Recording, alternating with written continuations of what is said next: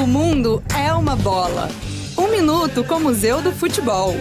Na década de 1920, surgiram pelas ruas de La Corunha, na Espanha, rumores sobre uma moça chamada Irene, que estaria jogando futebol. Em pouco tempo, multidões começaram a ir aos campos locais para conferir a história da goleira Irene Gonzalez. Ela tinha começado como zagueira, mas acabou indo para o gol. Aos 15 anos, fundou o próprio clube, o Irene FC, e com ele disputou competições e excursionou por toda a Galícia. Mais do que uma curiosidade, ela era considerada uma estrela, ótima goleira, arrojada, comandava a defesa com autoridade, gritando e xingando seus zagueiros.